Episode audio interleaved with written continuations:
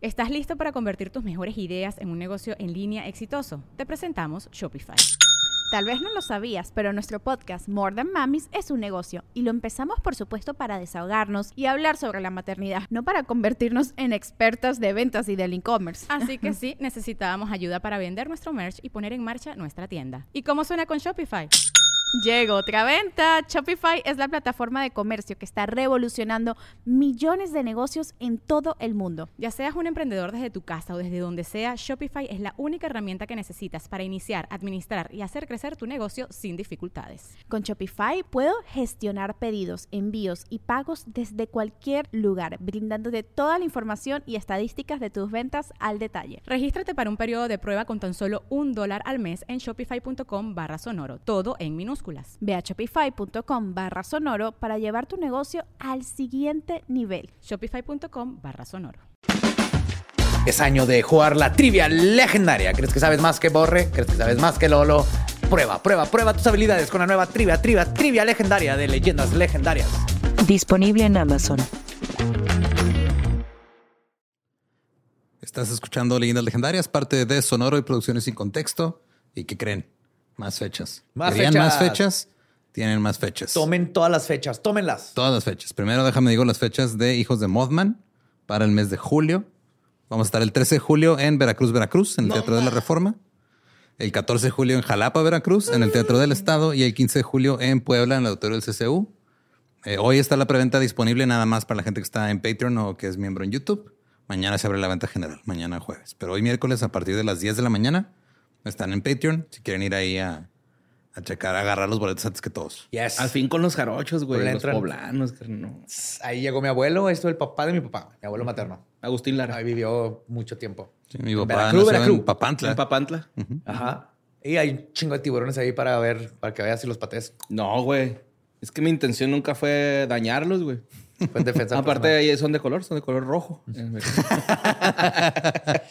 ¿Y tú, Borre, también tienes fechas? Así es, tengo fechas de mi show de stand-up en partes, güey. El 24 de mayo en Ciudad Juárez, 25 en Torreón, 26 Durango y 27 Chihuahua. Los boletos están en avanzada.yasta.com. Punto MX, güey. Punto MX. punto- ya está punto MX. Nomás, ya nomás fue eso, güey. Ya nomás fue el punto MX. Fue la única cosa. Prometo que la próxima lo diré. Pero también, pues, este, si se les fue, en mis redes voy a estar publicando ahí en las historias constantemente las fechas que hay próximamente. Así es. Y pues ahí está. Para la gente que no sabía, porque nos han dicho mucho que vamos a Veracruz. Yo tenía muchísimas ganas de volver. Vamos a Nomás fui de niño, hace mucho. Regresé con un barco pirata. Yo nunca he ido, güey. Y quiero ir, güey, neta, güey. Estoy un pinche emocionado, güey.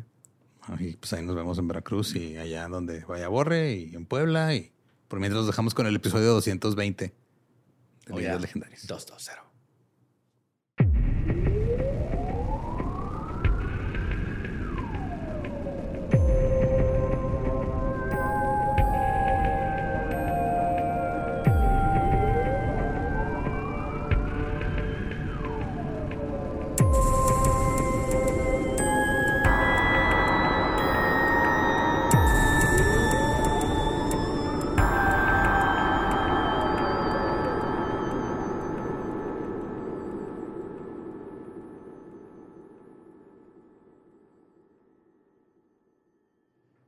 Bienvenidos a Leyendas Legendarias, el podcast en donde cada semana yo, José Antonio Badía, le contra Eduardo Espinosa y a Mario Capistrán casos de crimen real, fenómenos paranormales o eventos históricos tan peculiares, notorios y fantásticos que se ganaron el título de Leyendas Legendarias. We're back en otro miércoles macabroso después de tres días de tour que estuvieron magníficos, estupendos, como siempre, macabrosos. We love you. Y Y deliciosos. Yo comí Y bien deliciosos. rico, este fin de semana, ¿eh? Sí, Yo también Ese- esos son los ojos de alguien que comió delicioso. Ujú. Yes. estoy acordando de esa crema de lote, ¿va? De los de pastor, güey, de cuerna, qué pedo, güey, con ese pastor. A mí no me gusta el pastor, güey. Tacos Pinche- árabes. Eso dices tú, güey, pero ya últimamente, cada rato pides pastor y siempre sales con que sí, Siempre no dice que le el pastor. encanta. te gusta el Es pastor que- porque aquí en Juárez no lo preparan bien, güey. No, es que no me gusta, güey. Lo, lo pruebo para saber si, si está Y rico. luego te comes cuatro tacos. No mames, el de ahí de Cuernavaca está chingón, Y güey. el así. de Don Visteces y el de... Y el del Vilcito que Vilcito. fuiste después de tu show en el 139. Pero por los frijoles charros. creo que ya no, ya, no, ya no puedes decir que no te gusta. Ok, me está empezando a gustar el pastor. Yeah. Sí, me- Va, el de la iglesia. no, no, no, no, a ese le gusto yo. Pues vámonos con nuestra historia. 14 años antes del conocido caso del asesinato de Paulette, un caso con tintes similares dominaron la prensa de los Estados Unidos. El asesinato de una niña de 6 años en su propio hogar detonó una serie de conspiraciones, demandas y especulaciones que hasta el día de hoy no han sido resueltas. No, no. E igual que en el caso de Paulette, el responsable de este crimen muy probablemente se encuentre dentro del mismo hogar donde sucedió. Hoy les voy a contar el caso de John Benet Ramsey. God damn it. Sabía que este iba a llegar algún día. Sabía que este día iba a llegar algún día. Sí, Tenía que llegar, Ajá. sí. Andamos en casos sin resolver mood y ya era hora de hablar de John Benet. ¿Lo ubicas? No. ¿O ¿La ubicas? No, no. Suerte. Ok.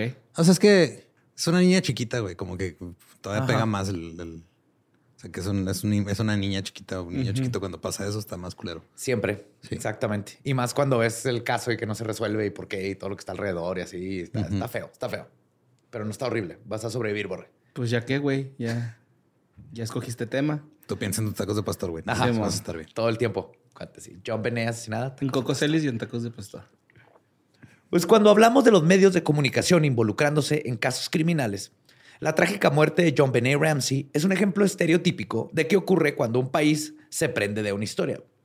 Como suele ocurrir en estas situaciones, John Benet era una víctima perfecta para que el público empatizara con ella. Pequeña, rubia, angelical y adorable.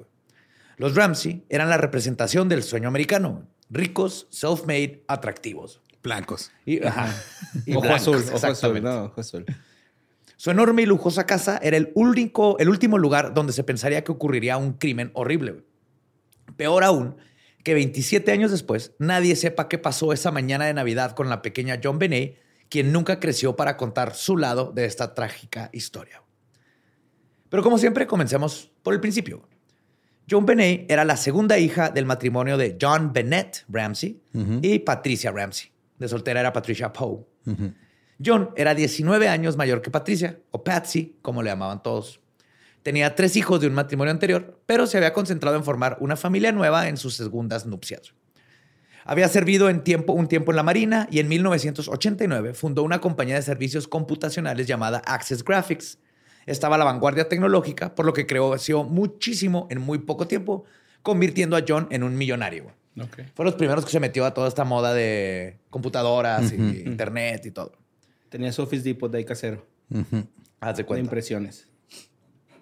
Un poquito más elevado, pero sí. Fue internet. Ajá. Pues Patsy tenía apenas 23 años cuando se casó con John en 1980. En 1977 se había llevado el título de Miss West Virginia. Era una habitual en el circuito de concursos de belleza de toda la vida. Siempre, fue su pasión. También tenía un título en periodismo por parte de la Universidad de Virginia Occidental que nunca usó considerando que se casó casi de inmediato con John después de graduarse y ya tenía la vida hecha. En 1987 tuvieron a su primer hijo, Burke, y tres años más tarde a John Benet y Patricia. Es curioso que teniendo un primogénito varón no lo nombraron como su padre y con su segunda hija decidieran hacer una amalgamación estilizada del primer y segundo nombre del padre más el primero de la madre. Sí, está muy raro ese pedo. O sea, técnicamente tiene tres nombres esa niña. Bueno, tenía. Ajá, sí, John Bennett. John Benet, Patricia y el hijo Burke. Aparte el nombre Sí. como Burke. ¿Cómo te llamas, Burke? Necesitamos más placas de Berg. sí, no se les habían acabado las placas. ¿Quién se llama Bort? ¿Quién se llama Berg? Disculpe, me llamó a mí. No, mi hijo. También mi hijo se llama Berg. Y pues quizás no significa nada, sin embargo, en medio de las especulaciones del caso, es un apunte que le añade misterio. Ahora, los Ramsays tenían un matrimonio tradicional en lo que a los roles de género se refiere. güey. John trabajaba largas horas como CEO. Y no respetaba a su esposa. ¿O qué, ¿O qué tan tradicional estamos hablando? No, no es que no la respetaba. Entonces, y Patsy se encargaba de la casa y los hijos. Se encargaba. Tenían quien les ayudara. Ajá. Ok, claro. Patsy era la Se perfecta ama encargaba de- de encargárselos a los... Exactamente. A la, a la Sí, servidumbre. No mames. Sí, el, el- rol de estos tiempos de, de aparte de familia adinerada. güey. Claro. Este, gracias a ella, ah, perdón, Patsy era la perfecta ama de casa acaudalada. Gracias a ella, la mansión de, en Boulder, Colorado, que habitaba la familia, estaba decorada con el mejor gusto de los noventas, o sea, el peor gusto del presente. Todo transparente, ¿no? Así la tele Neón. transparente. Ah, neo. Neón. Chingos de pósters. Era una increíble anfitriona que hosteaba grandes cenas para sus amistades. Y siempre estaba perfectamente arreglada, traía las uñas recién pintadas y el cabello adecuadamente estilizado de salón.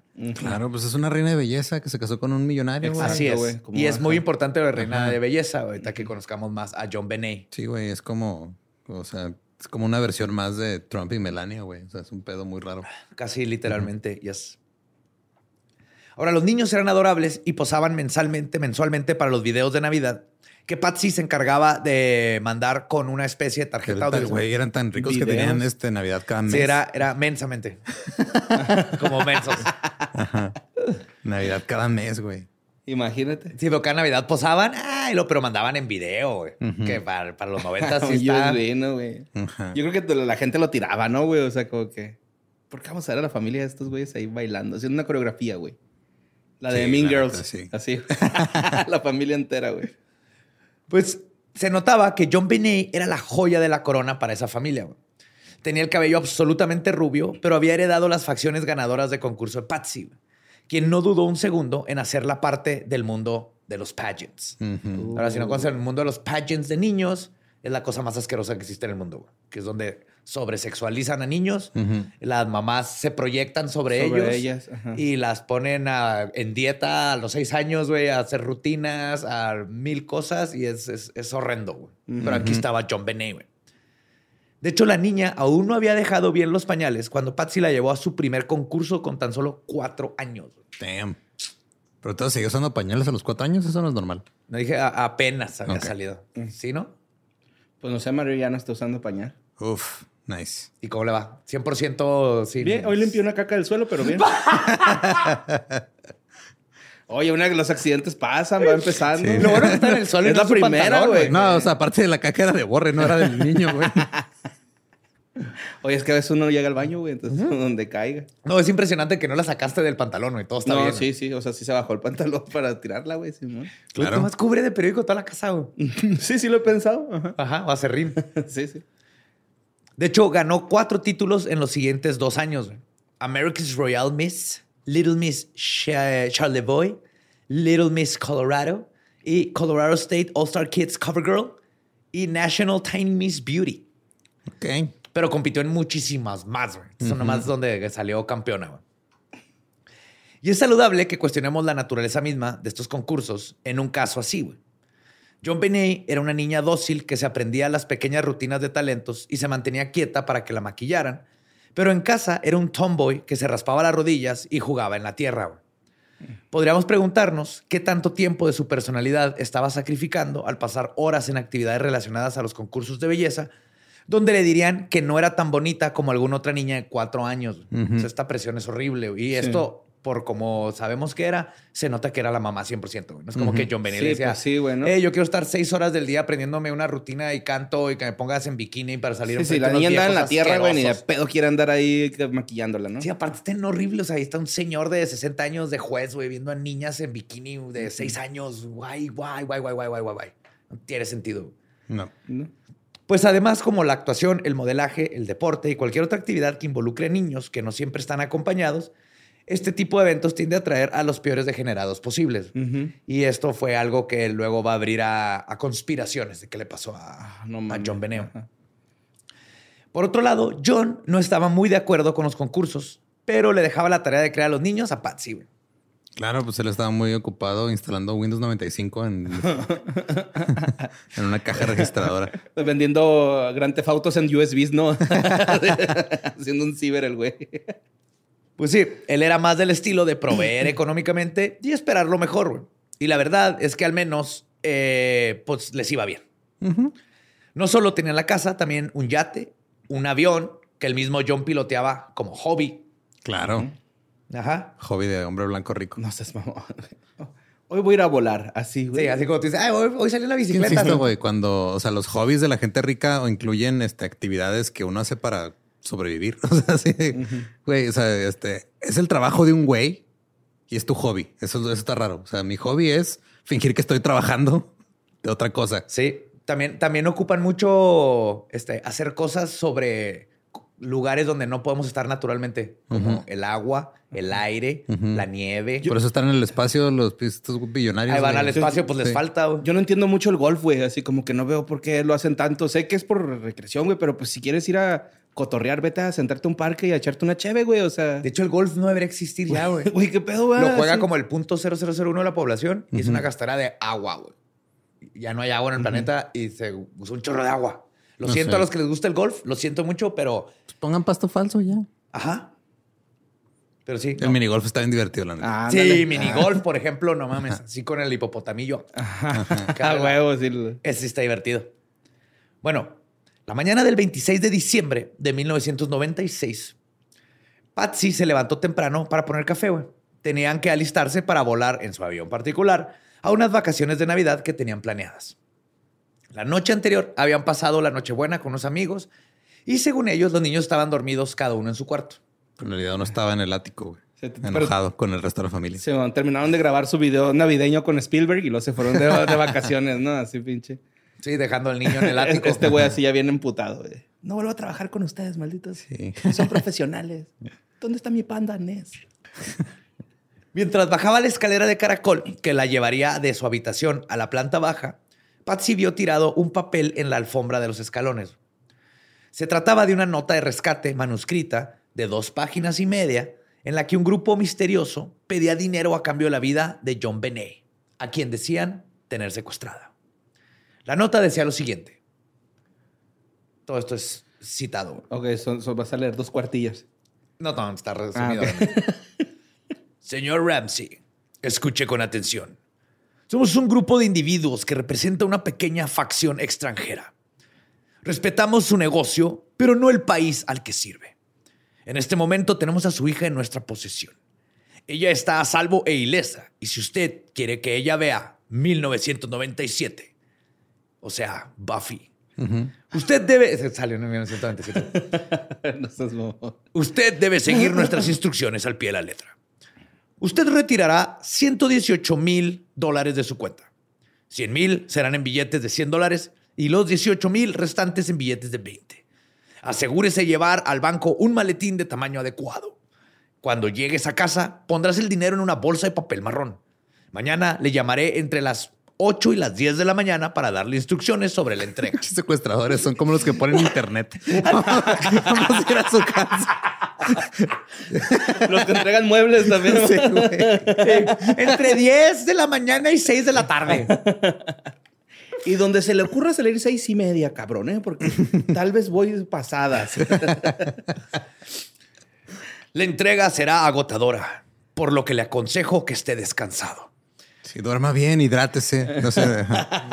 Póngase bloqueador, no se me vaya a, a quemar ahí. Son los Fibra, y como 90, mucho mucha fibra. gente usa Sprite, así. ¿no? Si notamos que recibe el dinero antes de tiempo, podríamos llamarle antes para acordar una entrega más temprana del dinero Claro. y por lo tanto una recogida más temprana de su hija. Ah, cabrón.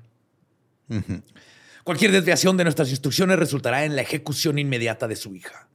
También se le negarán sus restos para un entierro apropiado. Los dos caballeros que vigilan a su hija no le tienen mucho precio, por lo que le aconsejo que no los provoque. Si habla con alguien sobre su situación, como la policía, el FBI, etcétera, su hija será decapitada. Ese etcétera estaba de. Espérate, ¿a qué, te, qué tanto? ¿La, la Sí. CIA? ¿La CIA es etcétera? No sé, güey. un, un, un, este mercenario, puedo contratar un mercenario para Claro, pero mi es hija? una manera como muy bonita de ocupar todo. O sea, es dile a quien sea y vales verga. Sí. Sí, es dile a la policía, al FBI.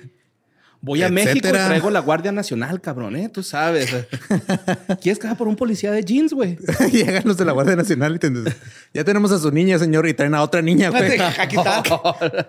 ¿Y ¿Cómo te llamas? Julieta. No, ¿cómo te llamas? John Benet. Polet. Ah, no es cierto. Pues dice que su hija será decapitada. Si lo cachamos hablando con un perro callejero, ella muere. Bien loco, ¿no? Sí, güey. con el perro callejero, güey. No, se me olvidó esa parte. Nada, es que ese perro antes era policía, güey. ya, ya, ya. Nomás que cayó muy duro en, los, en las drogas. En las drogas. Ajá. Ya no, puedo mames, salir de güey, ahí. Mi chavita, güey. Así con el perro.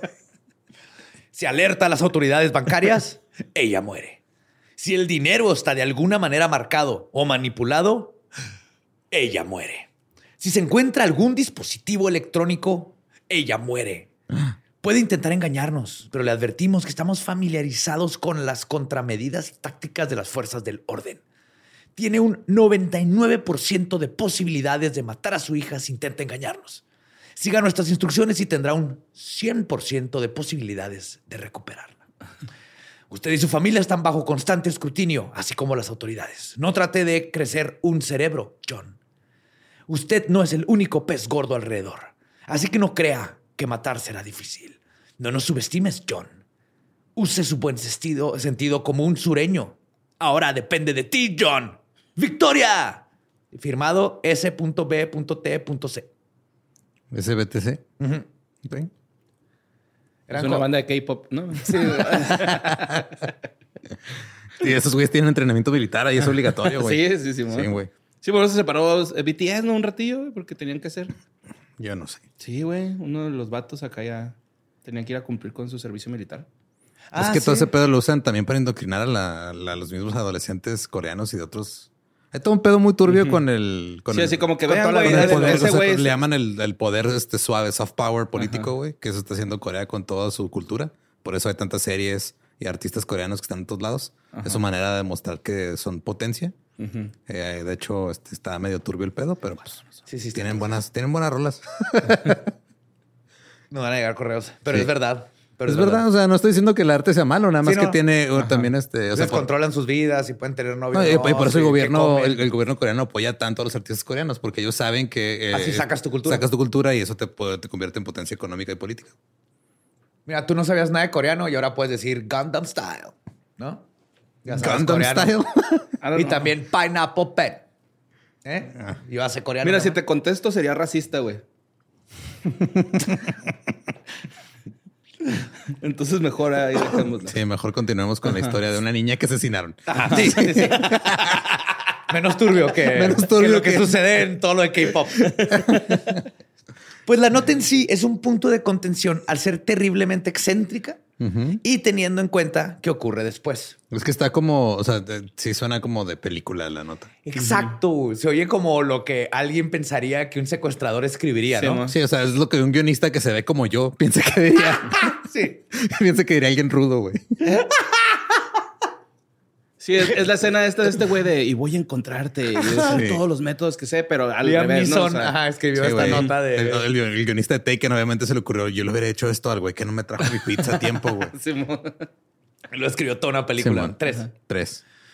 Pues, por ejemplo, en la nota se pedían 118 mil dólares, que son equivalentes a 203, 877 dólares de ahorita, del 2021 más bien, pero John señaló a los eh, primeros policías que llegaron al lugar que la cantidad era casi idéntica, o más bien idéntica, a su bono de Navidad del año anterior. Lo que sugería que alguien que tuviera acceso a esa información estaría implicado en el crimen. Y regresamos a hablar de eso en un momento, pero primero hay que volver al momento en el que Patsy encuentra la nota. Según su testimonio, Patsy corrió a despertar a John y llamó a la policía a las 5.52 de la mañana, a pesar de que la nota pedía no hacerlo. También llamó a familiares y amigos, los mismos con los que habían pasado la Navidad. Y un dato curioso de la llamada al 911 es que Patsy nunca dice el nombre de John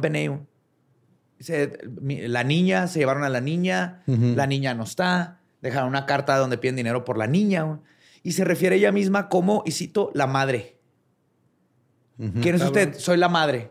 No soy Patsy, no soy su mamá, soy la madre. Es raro, todas estas formas o sea, que, de hablar sobre tu hija y sobre tú misma. Entonces, como se siente que se está distanciando de lo que está sucediendo. Y eso es extraño. Pequeños detalles que van guardando ahí kic, kic, kic, kic, kic, para ahorita pegarlos todos. Muchas onomatopeyas hoy. Entonces, dos agentes de policía responden a la llamada del 911 y llegaron a la casa de los Ramsey en más o menos seis minutos. Obviamente, gente rica, Ujú. todo mundo en chinga. Y John era amigo de todo mundo, de la policía, de políticos, senadores, todo mundo. Llegan y realizan un registro superficial de la casa, pero no encuentran ningún signo de entrada forzada. El agente Rick French, el primero en la escena, se dirigió al sótano y se encontró con una puerta cerrada con un pestillo de madera. Se detuvo un momento ante la puerta, pero se marchó sin abrirla. Cuando le preguntaron por qué no fue a revisar el sótano, explicó que él lo que estaba buscando era una vida de salida utilizada por el secuestrador. Yo sé que hubiera, se hubiera escapado por la, Ajá. alguna ventana del sótano o algo. Sí, pero como estaba puesto el pistillo por adentro, eso descartaba Estaba- que si hubiera salido por ahí, o sea, por dentro de la casa, que hubiera entrado o salido por ahí, entonces no, en- no nunca abrió el sótano.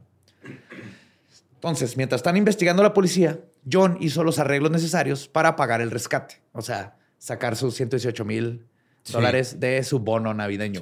Sí. Ajá, 100 mil dólares en billetes de 100, 18 mil dólares en billetes de 20. Así es. Ok. Una cajita de zapatos ahí en su closet. Sí, ¿no? güey. Para él, así. Sí, güey. Sí, en el cochinito, así. Sí, mo. Ya que en ese momento el caso se trataba de un secuestro, el dormitorio de John Benet fue la única habitación de la casa que se acordonó para evitar la contaminación de las pruebas. No se tomaron precauciones para evitar la, eh, la contaminación en el resto de la casa, en la cual amigos, vecinos y el ministro de la familia, Ramsey, güey, habían llegado a mostrar su apoyo. O sea, era una fiesta navideña de nuevo, y con Ujú. 30 personas cagando, meando, sentados en los sillones, tocando todo, así, Ajá. tomando cafecito. Pero la habitación no la tocaron. No, No, nada más la habitación, pero pues de todos modos. Pues o sea, sí, es, es- Pero si alguien entró. eh, descartas un chingo de posibilidades, ¿no? O Claro, sea, güey. Si alguien entró por la puerta, ya tienes 40 huellas digitales ahí, güey. Ya mearon. Si había ADN, ya tienes ADN de todo mundo, güey, porque el ADN, pues nomás de estar en células, no sabes cómo se transfirió. el- Ya echaron a mandaron la chingada a la escena, güey. Ahora, esto fue sin querer o a propósito, es lo que vamos a decidir, güey. Entonces, los visitantes recogieron además y limpiaron las superficies de la cocina, posiblemente destruyendo pruebas pues nomás por tirar paro, ¿no? Pero luego la detective de, de Boulder, Linda Arndt, llegó a eso de las 8 de la mañana en previsión de recibir más instrucciones del secuestrador o secuestradores, porque se acuerdan que había ahí horario. Ajá. Pero nunca hubo ningún intento por parte de nadie de reclamar el dinero. Entonces, a la 1 p.m., la detective Arndt pidió a John Ramsey y a Fleet White, un amigo de la familia, que registraran la casa para ver si algo raro aparecía. Así que ustedes conocen la casa, a ver, chequen que el- la cortina está movida, que falta algo que nosotros pues, no, no sabemos. Estoy seguro que yo no tenía ni puta idea de que había en su casa. Sí, no sí, sabía sí. qué color eran las sábanas. No sabía No. qué juguetes tenía el niño en su cuarto, güey. ¿Dónde se guardan los jabones No sabía absolutamente ni verga su casa. güey. Nada, güey. Nada. Nada. Y Patsy no creo que supiera mucho, güey. O sea, Yo tampoco. Tenía... Le decía a, su- a- a- a la gente que trabajaba ahí en la casa así, ah, mira, qué bonito, qué padre, pero Sí, o sea, ya se acabó el jabón. Ve a poner otro, por favor. Sí. Y puede ser que se los hubiera pedido como quien le pide a alguien que revise si ya puso la marrana. güey. Sin embargo, de ese registro saldría evidencia decisiva. güey. Ah, huevo. Sí, güey. sea, de- puso la marrana. A ver, John, ve a ver si ya puso la, la- la marrana, ¿no? Y va John, güey. Pues John, White y un par de oficiales comenzaron su búsqueda en el sótano. Ujú. Esto es importante. John es el primero que se va al sótano, abre la puerta con cerrojo que la gente French había pasado por alto. Y, para sorpresa de todos, encuentra el cadáver de su hija ahí en el sótano en la cava de vinos. Luego, luego abre la puerta y luego, no mames. Cae. No, ahí estaba, güey. No, estaba tirado. Ahorita te explico cómo. O sea, en la puerta que no abrió el oficial cuando registraron en la mañana, llega John y abre. Y luego dice, atrás de él oh, está no, su aquí compa estaba White. todo el tiempo. Sí. ¿Te acuerdas de Eh. Un momento. flashbacks, verdad? Qué rápido, ¿no? O sea, Sí, y que creo que deberían de ir a revisar el sótano. Sí, Mi compañía para yo ver si hay queremos algo seguir raro pasándola bien, ¿no? si la al encuentro yo, ¿qué te hago? Ajá. Sí, la encuentra John, güey. Sí, güey, qué punto. rápido, ¿no? Qué rápido. Y qué importante que le haya encontrado el papá. Ajá. Fue directo al sótano. Ahora, la boca de John Benet estaba cubierta con cinta adhesiva. Había una cuerda de nylon alrededor de sus muñecas y cuello. Y su torso estaba cubierto por una manta blanca. La habían Ajá. tapado. Alrededor del cuello de John Benet había un garrote hecho con un trozo de cuerda de nylon y el mango roto de una brocha, que al parecer se había utilizado para estrangularla. O sea, es el garrote, ¿no? Ajá. O sea, le un hilo y luego un palo para darle vuelta. Ajá. Y- Otras. Ajá. Parte de las cerdas de la brocha se encontraron en una bañera que contenía material de arte de Patsy. Pero el tercio inferior no se encontró a pesar de que la policía registró la casa a fondo en los siguientes días. O sea, la brocha venía de la misma casa, güey. De- de- era de Patsy, de hecho. Pues Patsy estaba mojando la brocha en la bañera. Nomás un tercio. No, ajá. Dos tercios, dos, Dos tercios, tercios de, de la su brocha. brocha. El otro tercio nadie lo ha encontrado. Puro casquito, puro casquito. Ahora, Todavía quería ser virgen, ¿no?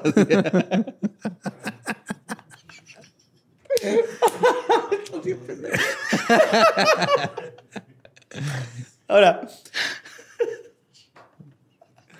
John, al ver el cadáver de su hija, lo recoge y se lo lleva arriba, güey, a la planta baja donde se encontraba la mayoría de la gente. Al trasladar así a John Benet la escena del crimen, se contaminó aún más y se alteró todas las pruebas forenses fundamentales. ¿Y, y toda la visita qué, güey? O sea, ¿vieron ese pedo acá? Sí, güey. Vieron al papá de, no mames, aquí estaba todo el tiempo. Y trae a la niña cubierta en una sábana Llorando blanca. de güey. perdida o algo así. No, Era un hombre de los noventas, güey. Esos hombres no lloran. no te dejaban llorar en los 90. Ujú. Ahora, esta acción puede atribuirse al shock de ver a su hija muerta. Sin embargo, puede que sea una de las instancias claves para explicar por qué el caso sigue abierto. La autopsia de la pequeña John Benet tiene también muchos misterios sin resolver. Había muerto por estrangulamiento, pero además tenía una fractura en el, El cráneo, muy grande y muy específica. Ahorita te les explico más eso. La causa oficial de la muerte fue, y cito, asfixia por estrangulamiento asociada a traumatismo cráneoencefálico. Entonces, no había pruebas de violación convencional, aunque no se podía descartar la agresión sexual. Ahorita van a ver por qué. No se encontró semen, pero había indicios de que se había producido una lesión vaginal muy leve. Ok. Ajá. Pero nada que indicara penetración o algo así, pero había este, ahí pequeño daño en, en sus, en En sus genitales. genitales. En el momento de la autopsia, el patólogo registró que parecía que le habían limpiado la zona vaginal con un paño. También se encontró en su estómago un, y cito, material vegetal o frutal que puede representar piña. Acuérdense la piña. Gerber de piña. No, piña, piña, comió Ah, piña. Sí. Era piña masticada, básicamente. Ajá, va. Ok. Fibrosilla, si no, ya es que es como... Ajá. Es muy importante, esto es clave la piña, güey. Esto indicaba que John Bennett había comido unas horas antes de su muerte, güey. Muy poquito, porque no estaba ni digerida, o la acababa de tragar. güey. Fotografías de la casa, tomadas al día, el día en que se encontró el cuerpo, muestran un plato de piña en la mesa de la cocina con una cuchara. güey. Mm. Sin embargo, ni John ni Patsy dijeron recordar haber puesto el plato en la mesa o haber dado de comer piña a John Benet. Porque no atendían a su hija ellos, Pues güey. no, insisto, no sabía Ajá. qué chingo está pasando, güey. No, ellos no saben nada de su casa, No, güey. no. La mamá nomás agarraba a John Benet para llevarla a sus entrenamientos y luego llevarla a sus cursos. Ajá. Y ya. La policía informó de que habían encontrado huellas dactilares de Burke Ramsey, el hermano de John Benet de nueve años, en ese plato. Es un dato que causa extrañeza. Los Ramsey siempre habían dicho que Burke durmió toda la noche hasta que lo despertaron varias horas después de que llegara la policía. Él no se dio cuenta de nada hasta de mucho después de la policía y todo. Pero en la llamada al 911 se escucha lo que parece ser la voz de Burke diciendo algo como, ¿qué encontraron? Como que se oye el que Ujú. la mamá está hablando con la policía y se oye atrás la voz de Burke. Parece que, what did they find? Porque escucha que la mamá algo está diciendo que encontraron la, la carta. Entonces hay huellas del hijo en el plato de la piña. John Binet comió piña. Ujú. Los papás no le dieron piña a John Binet. El papá Y el supo hijo qué estaba habitación- despierto, güey. Y el, Y el papá papá supo- supo qué habitación en chinga. En chinga, güey. Sí. Sobre la evidencia encontrada, el ex jefe de policía a cargo de la investigación, Mark Becker, declaró, cito, Sabemos por la evidencia que fue golpeada muy fuerte en la cabeza con un objeto desconocido. Por la forma, posiblemente una linterna o un objeto similar. El golpe la dejó profundamente inconsciente, lo que podría haber llevado a alguien a creer que estaba muerta. Una linterna le apagó la luz. Qué mal pedo. La lampareó. El estrangulamiento se produjo de 45 minutos a dos horas después del golpe de la cabeza, según la inflamación del cerebro. Si bien la herida en la cabeza eventualmente la habría matado, el estrangulamiento en realidad la mató. Creemos que el resto de la escena fue escenificada, incluido el trauma vaginal, para que pareciera un secuestro-agresión que salió mal. He evitado decir quién creo que es el responsable y dejar que los hechos hablen por sí mismos. Por el momento hay varias teorías viables. Damn.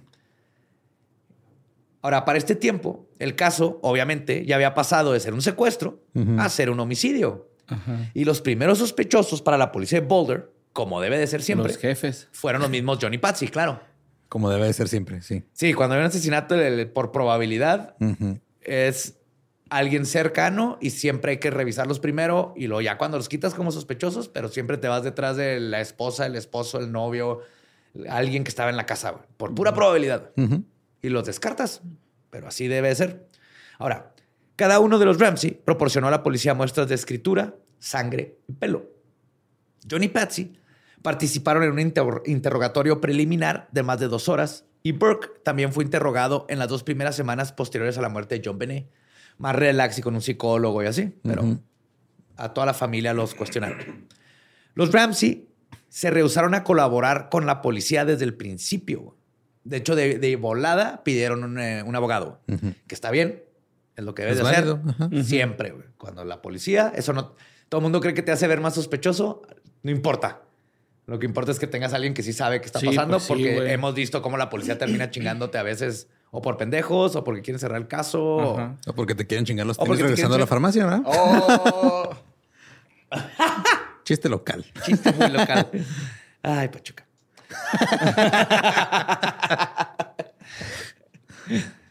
Ahora, sin embargo, en octubre de 1997, el departamento de la policía de Boulder contaba con más de 1.600 personas en su índice de personas de interés para el caso. Ay, cabrón. 1.600. ¿Por qué tantas? Pues porque no tenía ni idea de qué estaba pasando, güey, básicamente, güey.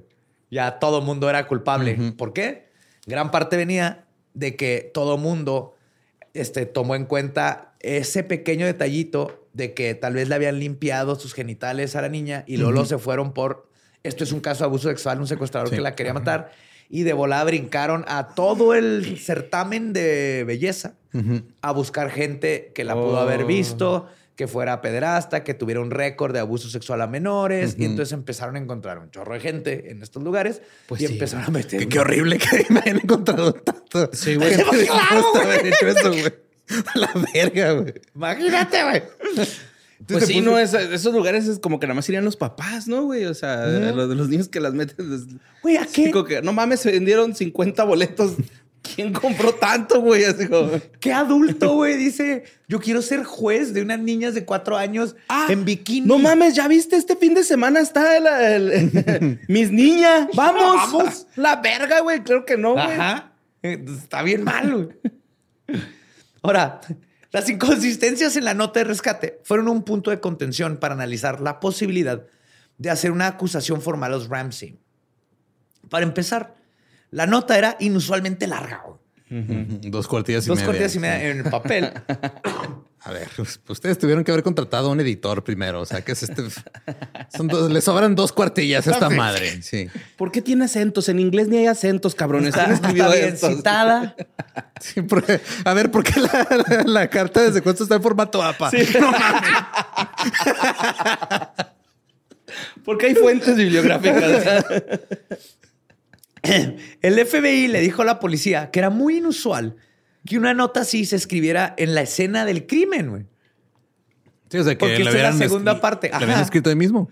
Sí, güey. O sea, para yo escribir dos hojas y media, me tardo dos horas, una hora y media en lo que... Este vato, al parecer, tuvo dos horas o algo para escribir y ahí no acaba. o sea, güey. mató a la niña y luego todavía se puso a. la ahí. secuestró, güey. La secuestró y La luego tenía la ahí tenía ahí secuestrada. así. Espérate, mija, ahorita te termino de secuestrar, déjame escribir una carta. Ajá, con tapecillo y, nadie, nadie se dio cuenta, güey. Sí, güey, mientras escribía una carta y ahí no acaba la cosa, güey. El FBI, este, pero también la policía creía que la nota, obviamente por esto que les dije, era un montaje, porque además no tenía huellas dactilares, güey, salvo las de Patsy, Que la agarró. que la agarró, y las que había sido manipulada por las autoridades y la demás gente que le pasaron la nota, porque mira, mira, Hortensia, lo que me dejaron hoy en la casa, estos malditos que se llevaron a mi hija. Hortense, porque es. Hortensia, sí. gabacho. Mira, Hortensia. Hortensia. Hortensia. Hortense. Además, incluía un uso inusual de signos de exclamación, güey, O sea, lo de viva, ajá, tenía que signos de, de exclamación. Estoy enojado. Sí, güey. en mayúscula con rojo, ¿no? Luego, algunas palabras sencillas tenían errores de ortografía. Aparte que nos supone que en los noventas todas las notas de secuestro eran recortes Sí, de revistas, exacto. Yo pensé que sí era al principio, pero cuando dijo en cursiva dije, ah, Dos, cabrón. dos cuartillas y media de recortes de revistas. Sí, de hecho, hasta dije, pues sí, tiene sentido, ¿no? O sea, las notas antes eran de una cuartilla. Ese güey pues escribió, pues, o dos. Dije que no tenía tantos papeles para hacer dos hojas, güey. No recortó y luego no encontró el resistol. Fuck. Error de novato, güey. Secuestrador novato que no llevaba su uhu. Huevo. Luego, algunas palabras sencillas tenían errores de ortografía. Y por el contrario, otras eran lenguaje innecesariamente adornado. La nota y un borrador de práctica, What? que es donde se pone buena la cosa, güey, se escribieron con un bolígrafo y en un bloc de notas de la casa de los Ramsey. Entonces, quiere decir que alguien no solo este, estuvo ahí como horas, este era Sí, como no su segundo buscar. draft, güey. Ajá, fue a sí. buscar una pluma y, y. Ajá. Es que dijo, no, no, este es el primer. Que el güey puso mal la fecha, güey. Chingado, ya cambiamos de año, ¿verdad? Nunca Oye, publicas tu primer draft, güey. No, nunca, güey. En la escena del crimen, así, la niña, güey, lo un chingo de bolitas de papel así cerca del bote de basura, ¿no? ¿Quieres piña, John? Queridos papás de la secuestrada. No, no, no. A ver, no, no. tacha. Qué Sí, no, la cagué. Lo avienta. Es tan simple. No, no, no. Hijos de la verga, no muy agresivo, no muy agresivo. 2011, chingado, ya, ya es año nuevo, güey. Algo más 2012. creativo, güey. ¿Cómo escribirían? Querida señora. No, no, no, muy personal, muy personal. Encontraron eh, la carta, eh, el primer borrador, un diccionario de antónimos y sinónimos. Y ChatGPT, güey. Ahora, la nota y el borrador, les digo que los escribieron ahí, güey. Y era un blog de notas de la casa de los Ramsey. Que sí que aparte ni siquiera iban preparados para dejar una nota de secuestro, güey. No. O sea, este secuestrador ya, están diciendo que llevaba. Va, va, la, va la guerra sin armas, güey. Ese Sí, que... pero no llevaba dónde escribir una nota, güey. Es que te digo, era, era su primer día, güey. Se te olvidan cosas. O sea, de repente llegas y, oye, tu primer día tienes que ir a secuestrar a esta niña de este millonario y esta modelo, güey. Este, ¿llevas, ¿Llevas todo? Sí, sí, Sí, seguro. Sí, sí, tape. Eh, cuerda. Ajá, llevas un, una- Kleenex. Ah, fuck, se me olvidó el palito del garrote. No hay pedo, ahí hay una brocha. Yo, yo improviso, yo improviso. Ah, la nota. Fuck. Ahora, Ah, no sé, todo apunta a que son ellos, güey. Bien culero. sí, pero está un poquito más profundo. Pero está sí, más acá. retorcido del. Ajá. Ahora, según. Yo tengo una, bueno, yo desde que conozco el caso, este, hay una teoría que es la que más me, me ha gustado. Supongo que la Creo que va a ser la misma. Sí, sí, sí. Según dijo un informe de la Oficina de Investigación de Colorado, el CBI, y cito, hay indicios de que la autora de la nota de rescate es Patricia Ramsey. Sin embargo, las pruebas no llegan a una conclusión definitiva. Michael Batten, patólogo forense certificado, que había consultado con ambas partes del caso, dijo que nunca había visto una nota igual en sus 60 años de experiencia y que no creía que lo hubiera escrito un extraño. Entonces aquí es donde empieza eh, la guerra entre si fue Patsy O no. o no. Ujú. Y a pesar de lo que podamos o no concluir de la nota, un tribunal federal dictaminó que era muy poco probable que Patsy hubiera escrito la nota, citando a seis expertos de calígrafos certificados, cuyo dictamen fue que es baja la probabilidad de que haya sido Patsy. Ajá. Más no que fuese imposible. Mientras tanto, el tribunal... La llevado a, ¿cómo se llama la que nos uh, este, analizó Marifer? Grafología. La mar- sí. La grafóloga. María Fernanda. Ajá. Mientras tanto, en el tribunal también hubo una experta que no coincide con los demás, Sina Wong. Y ella declaró frente al jurado en el juicio que no solo es la misma persona, sino que la nota la escribió con la zurda Y luego mostró que la nota del del supuesto secuestro contiene cuatro variaciones de la letra A. A veces está escrita como en circulito y Palito, así. ajá. A veces la A esa que tiene pancita Como Times New Roman. Ajá. como Times New Roman, en otras en mayúsculas, así. Y luego mostró esas mismas variaciones en escritos de Patsy. No sé. Es que siempre hay, o sea, siempre hay un experto que no está de acuerdo, güey. Si así está morra que no está de acuerdo con la caligrafía, hay un güey que no usa una pasta en específica mientras los demás sí. Siempre hay un experto que está ahí cagando el palo, güey. Ah, sí, sí. Y este, no, y vienen las pruebas y ahí viene- hay muchas cosas, ahí lo van a ver en los show notes. La T y la E las pega. Ujú, Casi es como si escribiera una sola letra. ujú. Y Patsy hace lo mismo. Entonces, tal vez escribió el primero con la derecha y lo cedió, no sé, pero yo eh, esa letra es así de que, come on. Y obviamente tenemos que hablar de muchos de estos expertos. Aparte, ni siquiera estaban certificados con nada, ¿no? Son de estos expertos que hicieron como los del satanismo, que hicieron expertos en un curso de... Dijo el que sí es experto en un curso y compró una membresía de 20 dólares. ¿De qué? De- Del satanismo. No, ese soy miembro, ¿no? experto por experiencia. No, nada, el Pues eso dijeron ellos también. Así, no, yo una vez vi letras. Pásele, analice estas.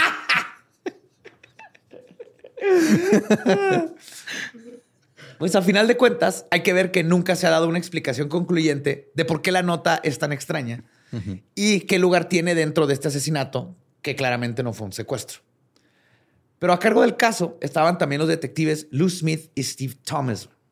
Smith era un detective que salió de su retiro a principios de 1997 güey, para ayudar a la oficina del fiscal del distrito, el condado, del condado de Boulder, perdón, en el caso.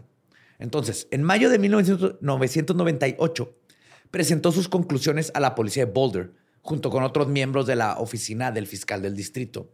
Y él llegó a la conclusión de que las pruebas no apuntaban a los Ramsey. A pesar de esto, no pudieron rebatir con éxito la creencia del departamento de policía de que los Ramsey eran culpables y que no había ningún otro sospechoso. Debido a la animadversión entre la policía y la fiscalía y a la presión para obtener una condena, el gobernador de Colorado, Roy Romer, intercedió y nombró a Michael Caine, eh, otro Michael Otro Caine, Michael Caine. Ajá. fiscal especial para iniciar un gran jurado. Ahora, todo esto que les estoy platicando, también hay que saber que John movió un chingo de sus este, compas e influencias para moverle al Sí, caso. eso est- estuve tripiendo desde el Sí. principio, ¿no, güey? Acá, que pues sí, güey. O sea, si él llega. Sí, güey, tira paro y te enseño a jugar solitario en el- tu computadora con el Windows 90. Ya, es que ya ahorita vamos en Windows 97, güey. Minesweeper. mames, 98. Que ¿Qué es- mamón? Te instalo el pinball 3D, güey. Neta, ya lo tengo, mamón. Pero sí, o sea, el gobernador, el gobernador de Colorado, este Ray Romer, güey, no se involucró con ningún otro asesinato de Colorado personalmente. güey. Fue al del fucking Al Ramsey, mediático, güey. y de su compa Ramsey, Sí, que todos se conocían. Ahora, de los dos principales investigadores del caso, tenían, los dos, perdón, tenían puntos de vista opuestos. Tanto Lou Smith como Steve Thomas acabaron desmintiendo, dimintiendo, perdón. Smith, porque creía que la investigación había pasado por alto de forma incompetente la hipótesis de que el responsable pudiera haber sido un intruso. Y Thomas, porque la fiscalía había interferido en la investigación policial del caso y para él esto no llevaría a acceder a la justicia. Ok. Es un Estaban, desmadre. ajá. Estaban en desacuerdo por argumentos válidos, pero estaban echando tierra nomás porque sí. Ajá. Y eso llevó a que ninguno, ¿verdad? De que se, se les olvidó que lo principal era encontrar quién mató a esta ¿Quién mató a niña, niña? Ajá. No, ya se convirtió en ahora tengo que demostrar que yo tengo razón y tú no. Así es. Ahora, el 15 de septiembre de 1998 se convocó a un gran jurado para estudiar la posibilidad de acusar a los Ramsey de cargos relacionados en el caso. En 1999, el gran jurado resolvió acusar a los Ramsey de poner en peligro a la niña de forma que provocara su muerte y de obstruir una investigación del asesinato. Esto debido a su poca participación con el departamento de la policía, que no, Sí, que no querían cooperar. cooperar, andaban- que dejaron entrar a un chingo de gente Es a la eso, casa. güey, ¿no? Todo Que se entrar Un notó. chingo de raza, güey. ¿Para qué? O sea. Sí, es Navidad, güey. ¿Qui- ¿Quieres, quieres este, decirme que todo va a estar bien, güey? Vamos a mi patio, güey. Ahorita no podemos estar en la casa, güey. Está investigando güey. la asesinato de mi chava, güey, de mi morrita, güey, ¿no? Acá. Por cómo reaccionaron, no se notaba como padres paniqueados No. que no pensaron en si dejo entrar a Güey, 20 personas Yo en creo mi casa. que ni siquiera levantes el cuerpo de tu hija y vas así eh, enfrente de todos. Ya se encontró, ¿no? Ajá, Así que porque no fue como que- Simba, güey, o Es un güey. milagro de Navidad. Ajá, porque ni siquiera fue como que llegó y la, agarró- la levantó y volvió a subir las escaleras con ella, güey. El juguete prometido, ¿no? ¿Ya, ¿Ya había estrenado sus juguetes o los pudieron regresar a la tienda? No, no abrió sus juguetes, güey. No había pensado en eso. Verga, güey. El 26 es cuando lo encontraron. güey. ¿El 26? Ajá. No, pues sí, ya. Ah, el 20. Número 25. Ajá, sí, los abres el 25. güey. Sí los abrió. O tal vez los abría Pero- y dijeron, ah, necesitan pilas, no traen Eso, pilas. qué culero que le tocaron uno con pilas o uno que era de agua, ¿no? Así de, no mames. Ay. A lo mejor. Sí. Polly Pocket. Bueno, eh, el fiscal del distrito del condado de Boulder, Alex Hunter, no los procesó, güey, a pesar de todo esto. güey. Porque él no creía que pudiera cumplir la norma más estricta de demostrar la culpabilidad más allá de toda duda razonable que se requiere para una condena penal. A pesar de que el jurado dijo, Simón, llévalos a corte, el fiscal dijo, neta, no puedo, güey. no hay suficientes pruebas, a pesar de que Sí había. sí habían, güey. Yo creo que un, un- un buen fiscal con lo de la carta y este, y ahorita vamos a ver unas teorías, hubiera podido comprobar algo bastante por más arriba de, la, de, de una duda razonable. Pero entonces, en diciembre del 2003, los investigadores forenses extranjeros extrajeron, perdón, suficiente material de una muestra de sangre este, mezclada, porque había sangre de, de John Benet, encontrada en la ropa interior de ella para establecer un perfil de ADN. Este ADN pertenecía a un varón desconocido y excluía el ADN de cada uno de los Ramsey. El ADN se envió al sistema combinado de índices de ADN o CODIS del FBI, que es una base de datos que contiene más de 1.6 millones de perfiles de ADN. Pero la muestra no coincidía con ningún perfil de la base de datos. Que esto lo que indica nomás, pues no, no tienen esa sangre Ajá. De- en el dato, en el- la base de datos, que obviamente nomás hay criminales que ya los agarraron en ese en CODIS. Luego, Marcy Lacey, la fiscal del distrito que le siguió a Alex Hunter, se hizo cargo de la investigación en sustitución de la policía el 26 de diciembre del 2002.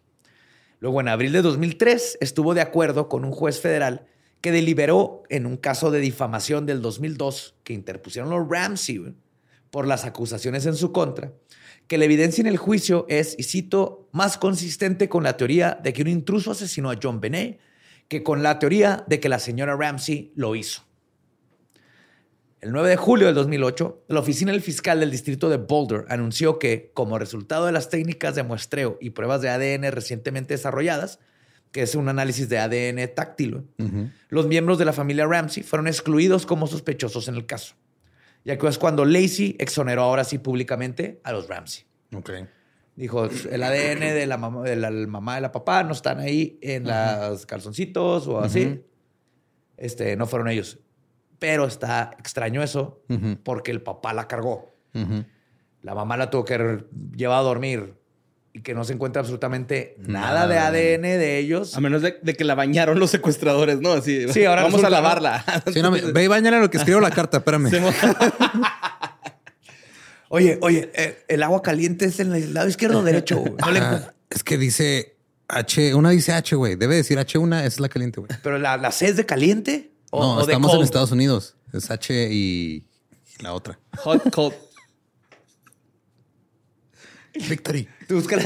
Victory.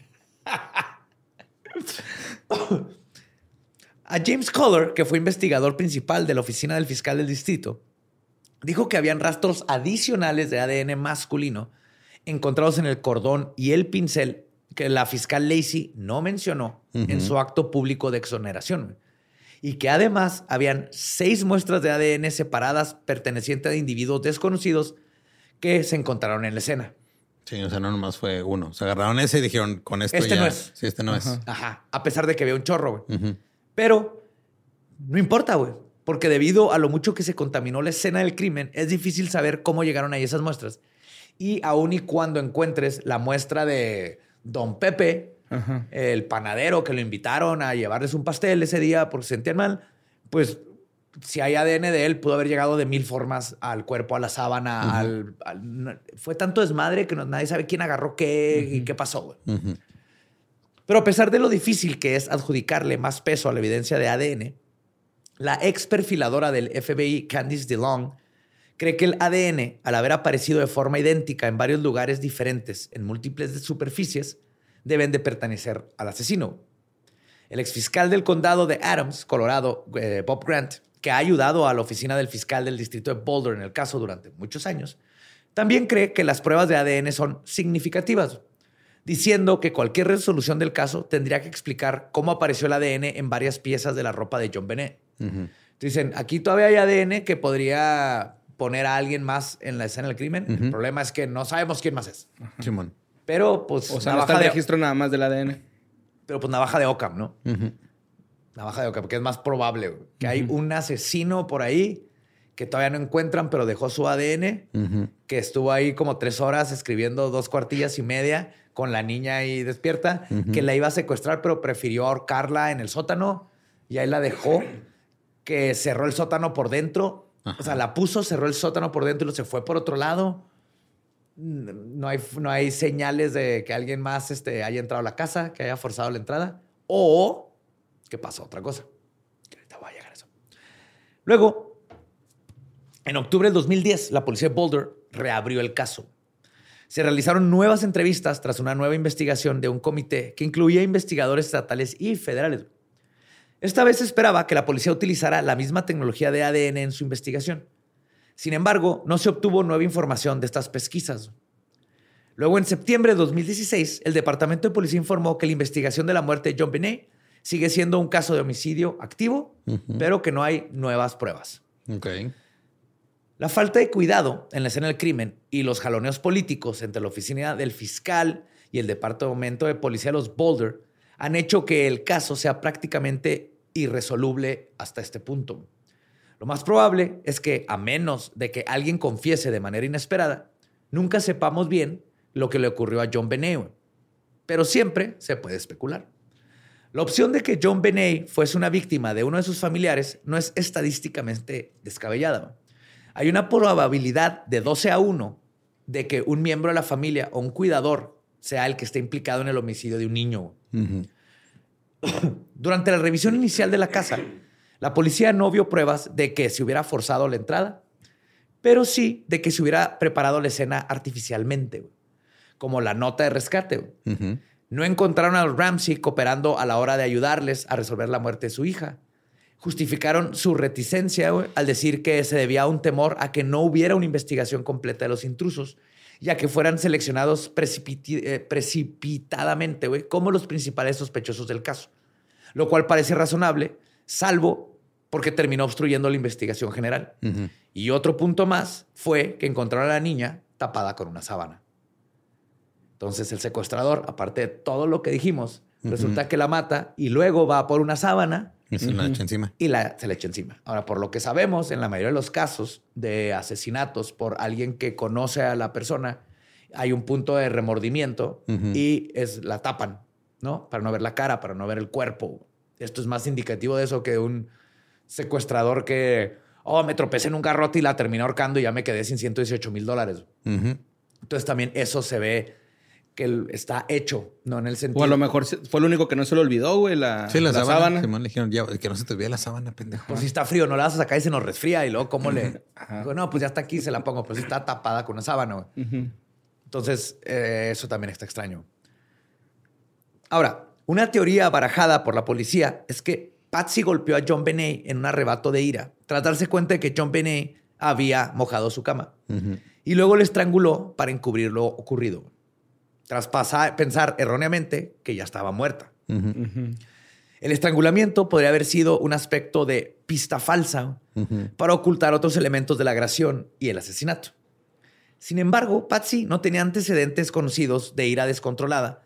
Ni ella, este, ni, ni John Benet, ni Burke tenían ningún síntoma de abuso físico previo. O sea, está muy, muy raro que Patricia de la nada hubiera matado a la hija. Y no había roto ninguno de sus récords de belleza. que le es que neta, güey, o sea, sí, güey, como es la señora Patsy, güey, a lo mejor.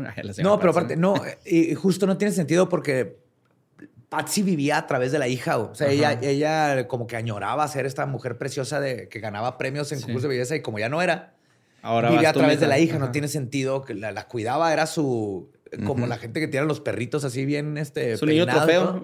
Era un niño trofeo para ella, güey. Sí, a lo mejor es cierto, estaba haciendo mal una coreografía. Eh, bueno, te estás pasando de verga, un putazo y. Era muy estricta, pero no. Ajá, pero no, era violenta. No era violenta. Para nada. Pero hay todavía un sospechoso que nadie durante la investigación tomó en cuenta. El niño. El niño. Exacto. Sí, güey. Exacto. Burke. Burke. Burke. Uh, me llamo Burke. En el eh, en The Case of John Benny Ramsey, aquí es donde hicieron todo bien fuerte esto. Un programa emitido en la CBS los días 18 y 19 de septiembre del 2016. Recurrieron a un grupo de expertos para evaluar las pruebas. El grupo teorizó, después de reconstruyeron, hicieron un- la- toda la escena del crimen y todo. Y el grupo teorizó que Burke golpeó a su hermana en la cabeza con un objeto pesado, posiblemente una linterna, una linterna de esas tipo de policía que Burke tenía y era de él y le gustaba. güey. Duelen a madre, güey. Co- pues, son sólidas, esas Sí, madres güey, son entre... bien cabrón, güey. ¿Eh? Ah, ¿a ti te pagan con esas? Sí. Sí. sí está, sí duele culero, güey. Y, ¿Sí? y más porque como que te lo dan así con, con el vuelito. O sea, porque están pesadas de donde está el foco. De ahí están pesadas. Entonces te lo dan así como con péndulo y te dan en la cabeza, güey. Pues eso. Sí está culero. Pero también aprendí que a una oficial no se le debe decir señora.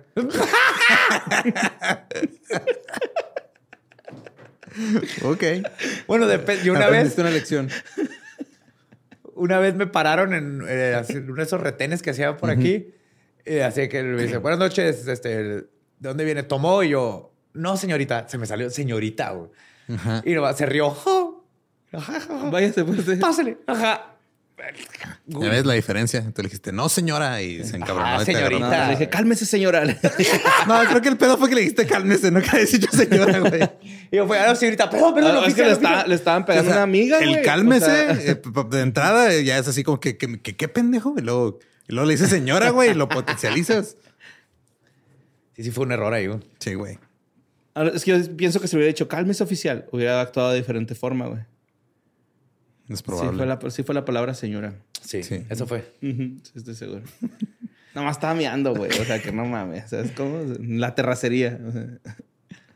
Pues acá dicen que lo más probable es que le pegó con esa linterna, güey, que aparte estaba ahí. O sea, encontraron esa linterna en la, en la escena del crimen.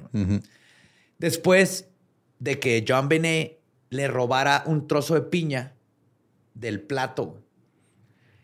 La piña era un snack favorito de Burke. El plato tenía las huellas de Burke. Ajá. Ajá. John Benet, lo último que comió Fue mo- piña. mo- minutos antes de que la mataran fue piña, güey. Pinche verga. Entonces, la idea es de que llegó John Benet, agarró piña y fue un ¡ah! ¡pum! y le puso un putazo. Sí, se le, o sea, no midió. Ajá. o sea, era, era chingazo de, de hermanos, güey. Pero, no, o sea, sí, pero no lo midió, no se lo asustó, midió, la ahorcó. Ajá. No, No, no, güey. O Nomás- sea, nomás le esa dio- parte. nomás la parte. La otra parte. nomás la parte del putazo, güey. Lo del eh, ahorcamiento y todo fue los padres encubriendo a este güey. A Berg. Ajá, para que no se lo fueran a llevar.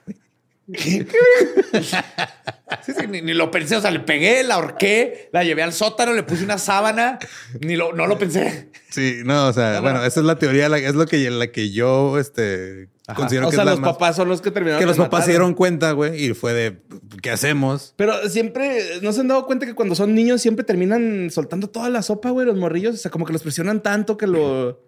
Es que acá no lo o- o presionaron bueno, porque ni por ejemplo, siquiera los casos- sospechaban de él. bueno. Sí, eso sí es cierto. Nomás le preguntaron, a él lo trataron como, Como, ah, como testigo, güey. Ajá. Ujú. Eso es, eso es lo que pasa cuando a los detectives les da visión de túnel. ¿Por qué te comes mi piña?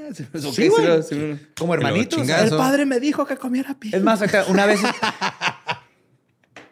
una Yo le vez. estoy haciendo caso a Dios. Una vez yo estaba pintando con mi hermana en mi cuarto y yo traía un color y me dijo, hermana, préstame ese color. Le dije, lo estoy usando. Y se enojó y agarró un lápiz y me, un color y me lo enterró en el pie. güey. Pues Todavía- que no mames, güey, présteselo. Pero todavía tengo el... Fue mi primer Ah, ya, tatuaje ya, ya. Y te vas a venir a quejar aquí en el podcast No, no, de tu lo- hermana, güey. Lo que O sea, estoy la- te diciendo... espantabas con los gremlins y... Ah, "Ay, sí, mi no, pie, no, no, mi bien pie". merecido. güey. Lo que estoy diciendo es que ese tipo de reacción, güey. O sea, de hecho, luego mi hermana estaba llorando cuando mi papá me estaba tratando de sacar la punta así con unas pinzas de las Está cejas. asustada, está y yo asustada. llorando, estaba asustadísima. Pero lo que dice Lolo es ese tipo de reacción, güey. De niño de, no, cara es mi piña. Sí, Putazo o sea, y tú le no piensas que vas a romperle el cráneo con una linterna. O sea, no, Es que sí no era la duele. intención, güey. Sí Nomás duele, güey. O sea, güey. pues, Sí. Pero ahora vámonos a qué haces como papás cuando tu hijo acaba de matar a tu hija. accidentalmente. Ok. Yo lo que pensaría es... "Eh, no está tan fuerte. Nada más la, la madreó gacho. Vamos al hospital, ¿no? ¿Por qué no hicieron eso, güey? Si Tenían Por un chingo de feria, Aquí güey. es donde se involucra. Yep. Pues a- a- aparte de todo esto que estamos especulando, los expertos sugieren que la carta de rescate era un intento de encubrir las circunstancias de cómo murió John Benet después de que justamente el hijo la mató, güey. El nombre de Burke Ramsey, su abogado presentó demandas por difamación contra los CBS cuando salió Cuando todo salió esto. ajá. Y los productores del programa y a varios de los participantes. A todo mundo demandaron. Los Ramsey son notorios por litigar, como se pueden dar cuenta, y hacer acusaciones de difamación. Así que todo lo que he dicho en este episodio eh, tiene la carga moral de decir disque Disque. por delante. Ajá. Ok. ¿Eh? Nomás, por si hay alguien ahí. Ramsays, disque. No hablan español. No. Disque no hablan español. Disque no hablan español. Pero bien, esta teoría que estamos platicando cobra más fuerza cuando se continuó analizando más aspectos de la vida de Burke. Resulta que el hermanito era muy propenso a tener explosiones de ira no controladas, feas, Mm. especialmente contra su hermanita. Esto debido a que ella es la que se llevaba toda la atención. Con el padre ausente, física y emocionalmente, y la madre ocupada con vivir a través de su hija una vida de pageants, Burke era relegado a ser el apéndice de la familia. Ajá. No más existía. güey. Esto lo llevó en varias ocasiones a exteriorizar su frustración contra la familia y su hermana. güey. En una ocasión, la ama de casa, Linda Hoffman, declaró que encontró, y cito, materia fecal del tamaño de una toronja. Ay, cabrón. Estreñidito. Está grande, güey. Estreñidito. O sea, pero nomás del, o sea, nomás del volumen o también la forma o No tamaño. dijo del tamaño, no, no sé cabrón. si en la cama de John Benet. Ajá. O sea, tenía problemas escatológicos el niño. Embarraba caca en toda la casa, güey. Pero específicamente fue y le cagó en la cama a la hermanita. A la Amber Heard. sí. Y cuando el FBI recabó evidencia, encontró materia fecal embarrada en varias partes, incluyendo en una caja de dulces de John Benet. Ok. Ah, pinche mierderito, güey. Sí. Sí, güey. Sí, literal. Ajá. Si era un niño problema que estaba sacando su vida contra la hermanita que se da toda la atención. güey. Pues es un chingo de caca, güey. Una O sea, toronja, güey. es- O sea, un niño de nueve años es casi el peso que su brazo, güey, en caca. sí, güey. De hecho, es un. No sé, pues está. Yo creo que es de- de- del, del tamaño de la contusión que le hizo a su hermana, güey. Sí, pelada, güey. Sí, pelada, por güey. Como son esas linternas. Ahora, no sé si cagó y lo, lo iba coleccionando. Y luego hasta la- que- como escarabajo. El niño escarabajo. Empujándola así por la escalera, güey, hasta la cama. Pero sí, la, No la, ama de casa dijo que era el tamaño de una toronja. Wow. ¿Sabe, Pobrecito. Haber sentido bien a gusto. Si salió Sí, así. güey, salió así, haber sentido, ay, güey, al fin, ¿no? Se lo voy a enseñar a mi hermana. Ahora, además del terrorismo escatológico de Burke, güey, en por lo menos una ocasión que se sabe, porque estuvo grave y lo tuvieron que reportar por el hospital, Burke golpeó a su hermana en la cabeza con un palo de golf. Luego, en un video donde Burke es entrevistado a sus nueve años, que es lo que les digo con un psicólogo, que nunca lo trataron como un- Una víctima. Una Ajá, víctima. sospechoso. Digo, sospechoso. Ajá. Pero en un punto, el psicólogo le pide que dibuje a su familia. Y Burke, curiosamente, no dibuja a su hermana. güey. No, pues ya la había matado. No sabemos si nomás no la toma en cuenta, la odia, la mató. No soy psicólogo, pero es raro que te digan dibuja a tu familia y completamente no pone a su hermanita. güey. Ok. ¿Y, y qué es eso que está ahí en el cielo? Es mi hermana, que hubiera sido algo así. Ajá, Con caca. el- Se la mandé hasta el cielo. Le dejé Es caca en esa nube. Llega Burke con sus papás. Creo que la cagué otra vez. No, ahora estuvo más, más cabrón. Pues es toda la hipótesis de Burke y es lo que tú dices y es la que tiene muchísimo sentido. O sea, es una familia que hay un accidente, creen que está muerta, porque acuérdate que eh, la ahorcaron Ya tiempo después. tiempo después, pero estaba ahí sin responder y se paniquearon y dijeron, fuck, vamos a perder a los dos, a la hija y al niño se lo van a llevar a un manicomio o algo, porque el que van a hacer con él, pues vamos a fakear que la mataron, la ahorcan, o sea, le ponen el, el alambre, le ponen esa madre. termina se- de asfixiarse. Termina de asfixiarse. Sí, o sea, ellos no sabían. O sea, no es como que de repente despertó así de, "Eh, ¿qué pedo? Y luego la ahorcaron otra vez. O sea, no, ya estaba ahí tirada, parecía que estaba muerta. Entonces, Y sí, nomás para el momento de montar la escena de que llegó alguien a hacer algo. Le, le- le amarran el garrote, la ponen. dijo, ve, tráeme la brocha que estaba usando de dildo en la bañera porque tu papá no me voltea a ver desde hace tres años. Tráetela. Sí, y yo creo que el papá puso la cuerda, la tapa, porque pues, imagínate en lo que estás viendo ver a tu hija ahí tirada muerta. Mientras la mamá escribe la carta y luego ya habla a la policía y luego le hablan a todo el mundo para que sea un desmadre. Todo para encubrir al hijo. Todo por la piña, güey. Sí. ¿Todo por la piña? Ah, sí, por... Fue como cuando mi hermana me apuñaló con el lápiz. Fue una de esas tonterías, güey. Ya, ya, apuñaló, güey. No sabía, mamón. Que me iba a apuñalar, sí. Fue, él hizo... ¡Ah! Y me lo enterró. Hasta que no se dio cuenta de lo que había hecho, ya, ya lloró. Ajá. Y todavía tengo ahí pintado, todavía, güey. Mi primer tatú. Gracias, Cis. Me apuñaló. Me apuñaló con un color este, Blancanieves, güey. Negro. De que le sacas punta y se rompen chinga. Pues es que me quedó la punta adentro. güey. Mi papá con un alfiler. y unas pincitas. Y mi mamá agarrándome. Así como, como Rambo en Vietnam, que te van a echar pólvora. Sí. Y yo llorando también. Mi mamá agarrándome así los brazos. Y yo. Con mi la hermana punta también adentro. llorando. Perdón, perdón. Sí. No sé qué habrán, si me habrán Güey, ¿qué escuchado los pedo, que, qué pedo que, o sea, todavía tengas la tinta, ¿no? Está raro.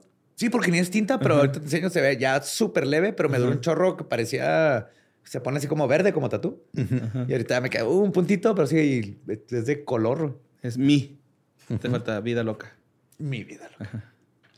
Pero bueno, esa es una hipótesis muy sólida que no se ha comprobado, pero está navaja de. Ujú.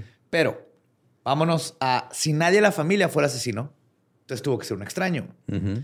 Entre los primeros sospechosos, Es- esa era la que a ti te, te da- te Sí, hacía esa mucho es la ruido. que se me hace que Ujú. tiene más sentido. Sí, o sea, un- para que una familia reaccione así, tiene que haber un evento súper extraordinario. Y creo que el que tu hijo mate a tu hija te lleva a hacer cosas que el. Sí, bueno, estás vale- pensando Qué bien, miedo, güey. ¿no? O sea, podrías dormir con ese güey. Es así que, güey, este es un asesino, güey. Ponle seguro a la puerta para que no venga Berg. Así los papás, ¿no? sí le pusiste candado a la puerta de Berg. No se va a levantar en la noche acá, ¿no? Sí, qué miedo. Pero no creo que es el. Pero te Se dieron cuenta que era como un accidente. Es que... Eso es lo, eso es lo que no me, no, no me termina Sí, de o sea, caer es que no creo teoría. que, o sea, el güey igual sí quería, este, pues deshacerse de la hermana, sí, pero no en ese, en ese sentido. O sea, era como que déjame en paz y le pega. Y, o sea, no, no, no necesariamente lo hizo con la intención de matarla, güey. Ajá. Nada más le pegó con una pinche cosa enorme que le desmadró el Pero era un cráneo. cranecito de seis años, güey. Ajá. Lo Sí, rompió. Todo, todo estaba blandito. Porque sí dijeron que de todas iba a morir de ese golpe. Si no lo hubieran ahorcado. Sí, Ah, ya. Pero, o sea, si duró 45 minutos y en cuanto le pegó, la hubieran llevado al hospital, probablemente la salvan y queda todo como un accidente. No sé si les dio miedo que había todo este historial detrás de la violencia del niño y se paniquearon de Pues que, a lo mejor, ¿no? de que se los fueran a quitar o lo fueran a Sí, o acusar. sea, obviamente no, no actuaron de forma racional No. porque es una situación que está- Demasiado, güey. Es demasiado. Sí, como papás, imagínate esa situación. Y creo que, o sea, aquí lo importante es que ellos creyeron que estaba muerta en cuanto le pegó, porque sí estuvo muy cabrón. La- el golpe era suficiente para matarla.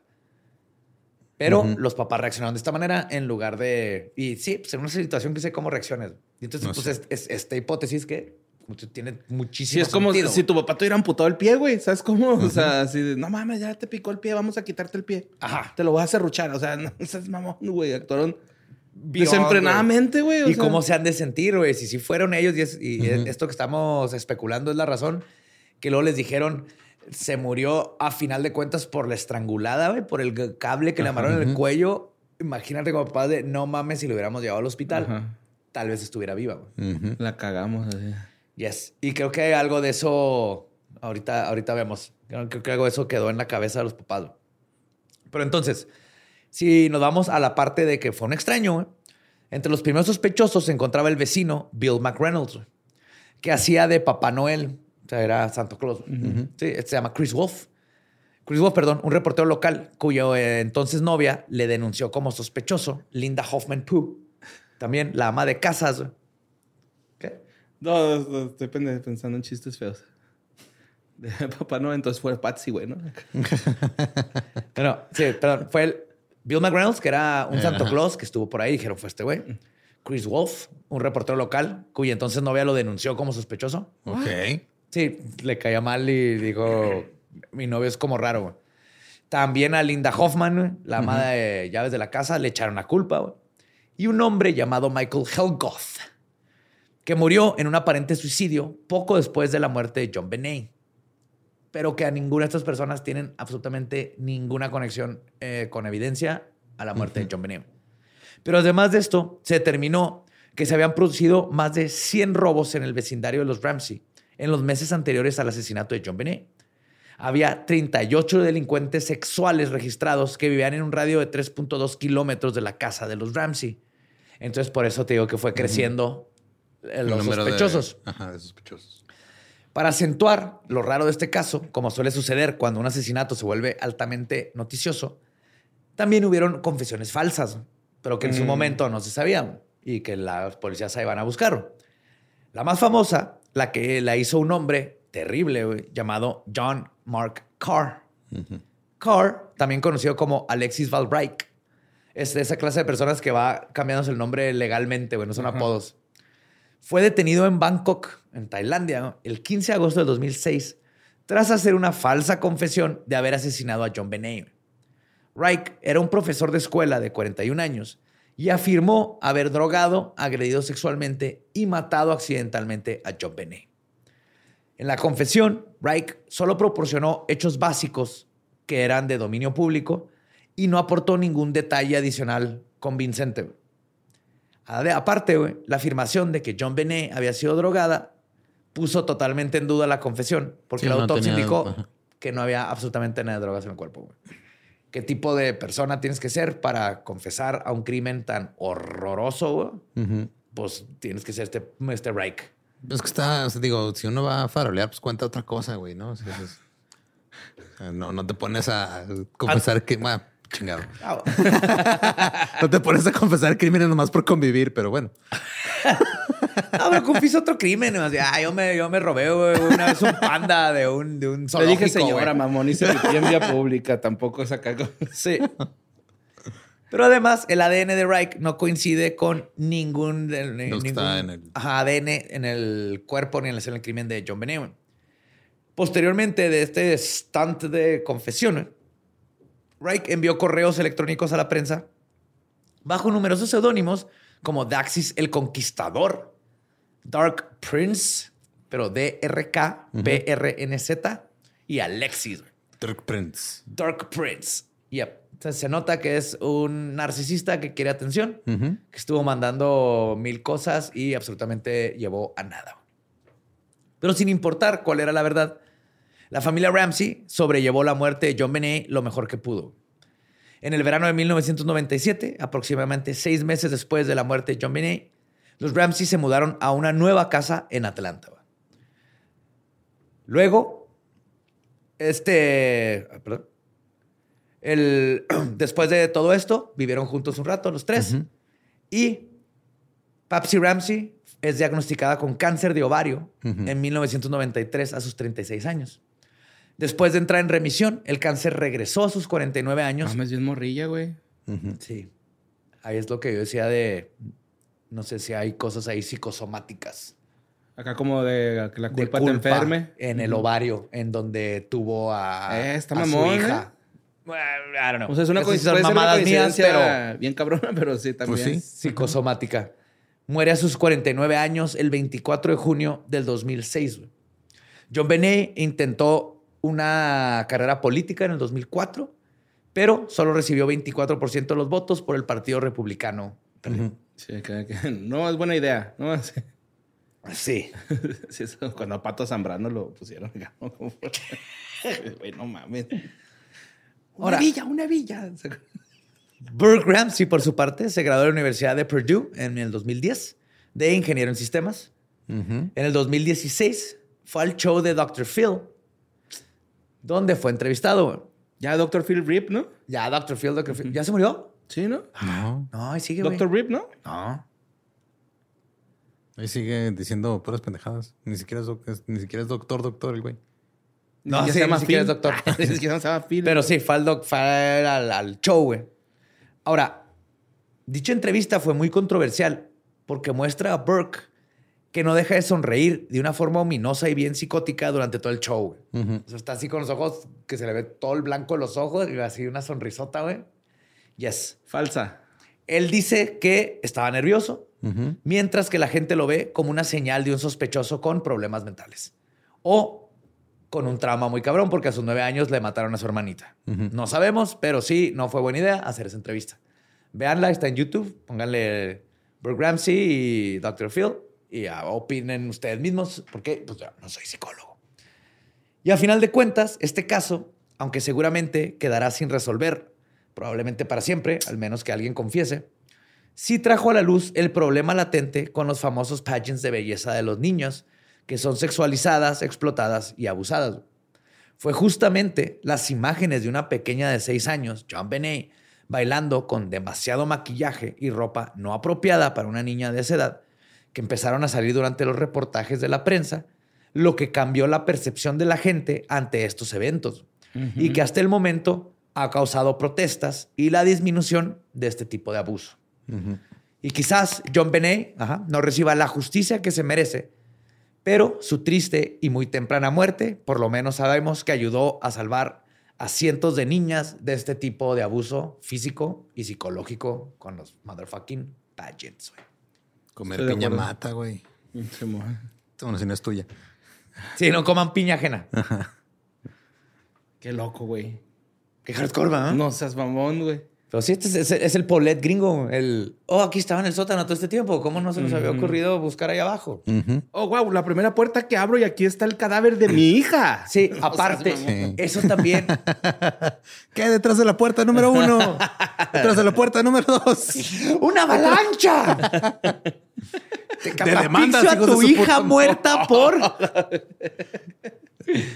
no sé, también eso es, eso es el, el- Pues yo creo que cuando dijeron vamos a buscar todo, ya el papá dijo, o sea, la, tienen- la van a encontrar, güey. Ya mejor yo, ya yo les digo les exactamente dónde está, güey. Ya, ya tiene que ser mi hija, güey. Está.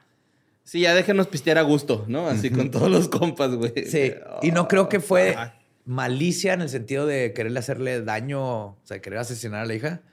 Lo- pero sí fue esconder un crimen y hacer todo peor de lo que ya estaba. Y luego querer encubrir absolutamente todo usando dinero e ¿Por, por qué influencias. no lo habrán enterrado, güey? Así como que.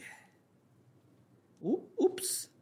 O sea, que hayan enterrado el cuerpo en el patio. Sí, Porque estaban muy fue- ocupados escribiendo una pinche carta de dos cuartillas. O sea, lo mejor que se les ocurrió es, "Ay, somos una facción de otro gobierno extraño que venimos a secuestrar a una niña en Boulder, Colorado, güey. ¿Tú crees que iban a pensar en... Victoria, así, ¿no? Hasta la victoria. Siempre. Siempre. Sí. Sí. Victory always. to the victory always. To the victory always. Ay, güey. Y de hecho, pues, este... For Pues dije, pero pues Pat la enterraron junto a su hija, John Benet. Pues mínimo están ahí juntas. Mínimo. Y John se fue y se casó de nuevo. Pues claro, Pues güey. ¿qué vas a sí, güey, no mames. Qué culero, güey. Sí. Sí. Todavía existe esa banda. Ah, ya no. Ajá. ¿Todavía existe qué? Es que había una banda que se llamaba The John Benet. No, o sea, Una banda de. Houston. Era como de. Pues era puro ruido, güey. Estaba. Metal, Metal, los tres. metal ron acá el pedo. Pero sí, me acuerdo mucho de cuando, o sea, que la banda pues escogió el nombre por ese caso. Y había gente así, que falta de respeto. güey. Así, güey, pues, y que falta de respeto que te hayan encubierto el crimen ustedes. Más bien, sí, ¿no? O y, sea, y- y no era tan difícil de resolver. Y yo creo que sí, sí, sí hubo muchísima es que influencia. también la policía, con- ¿no? La cagó, güey. O sea, La policía la cagó. eh, hubo mucha influencia del papá y todos sus compas muy arriba y el fiscal y el gobernador y todo para... Sí, aparte porque digo, o sea, si tú vas con, si tienes una, una persona que tiene acceso a dinero, que el dinero te da poder, y vas con gente de- que tiene poder político, les dices, oigan, es que, o sea, en serio, eh, por favor, ayúdame, yo no hice esto. La gran mayoría te va a creer, güey, porque nadie, o sea, quiere matar a sus hijos. O sea, no es nada, o sea, obviamente tu primera reacción, si tú no, pues, te con- o sea, conoces a la persona y llegan y te dicen, oye, me están difamando, güey, yo no maté a mi hija, ¿cómo haría yo eso? Lo primero que vas a hacer es creerle. Simón, sí. Y te vas Sí. a querer ayudar. Más si donó dinero para tu campaña y Exacto. gracias a Sí, él sobre estás- todo eso, eres ¿no? gobernador. Sí, o sea, no es como que está diciéndole a un güey, al gobernador, así, oye, este, ayúdame con esto. Y el gobernador dice, ah, güey, yo sé que lo hiciste. Pues no, no sabían, güey. Obviamente no piensan que ellos fueron. Ah, y yo sí creo que no fueron. Y- Y tiene sentido. Y por eso sí es que le, hicieron estudios y todo y salió que ellos no fueron en el sentido de a la hora de, de interrogarlos y todo, porque eh, físicamente no la mataron y no era la intención de nadie matar a John Benet. Pero indirectamente sí la mataron porque la autopsia nos dice que la terminó matando el ser asfixiada. Ahí lo hubieran dejado en la cama. O sea, final se son todos responsables, menos el niño, curiosamente. O sea, porque el niño era un niño de nueve años. güey. Se la mamó, se la mamó, pero es un niño de nueve años y es un accidente. De seguro ya nadie le roba la piña. Nadie. Nadie. Nope. Y si se la roban ya no tira lamparazos. Ya no le compraron más lámparas. No, ya no. Pues ahí está, que es uno de los casos que más nos han pedido desde que empezamos, yo Yes. creo. Ah, órale. Simón. ¿Sí? Que, porque involucran a una niña, yo creo, más que nada. Porque involucra un misterio muy extraño. Sí, y pues ahí no sé qué opinen ustedes en los comentarios. Obviamente siempre se pone muy buena la especulación y la plática. Feliz Día del Niño. Pero nosotros somos Team Book. Estamos en. Ya sé que el maestro, güey, ¿no? Hoy es día del maestro que estamos grabando. Bueno, Día del. Maestro. Ajá. Ah, sí. Sí, sí. Sí. Pues Gracias está. por moldear las mentes de los niños. Ajá. Maestros. Y pues ya, ¿no? ¿Sí? Eh, Gracias por escucharnos. Eh, recuerden que nos pueden seguir en todos como arroba leyendas podcast. A mí me encuentran en, en mis redes como ningún Eduardo. A mí como Mario López Capi. Y a mí como el va diablo, nuestro podcast ha terminado. Podemos irnos a pistear. Esto fue palabra de Beelzebub.